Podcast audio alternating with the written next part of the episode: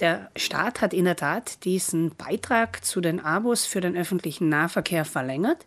Allerdings wurden die Einkommensgrenzen doch erheblich nach unten korrigiert. Heuer hat auf diesen Bonus Anrecht, wer ein Bruttoeinkommen unter 20.000 Euro hat. Dabei kann der Bonus für sich selbst oder für zulasten lebende Minderjährige angesucht werden. Das Ganze hat dann noch einen weiteren kleinen Nachteil. Ich brauche nämlich einen SPIT oder eine elektronische Identitätskarte, um in den Genuss des Bonus zu kommen. Das Ganze läuft wie bisher über die Plattform des Ministeriums. Das ist bonustrasporti.lavoro.gov.it. Dort melde ich mich an, fülle das Formular aus und wenn ich den Spit habe und der auch funktioniert, dann ist es relativ problemlos.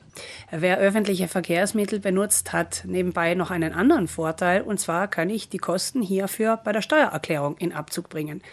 Auf dem Portal des Südtirol-Passes finden Sie einen eigenen Menüpunkt. Da ist es möglich, diese Aufstellung herunterzuladen.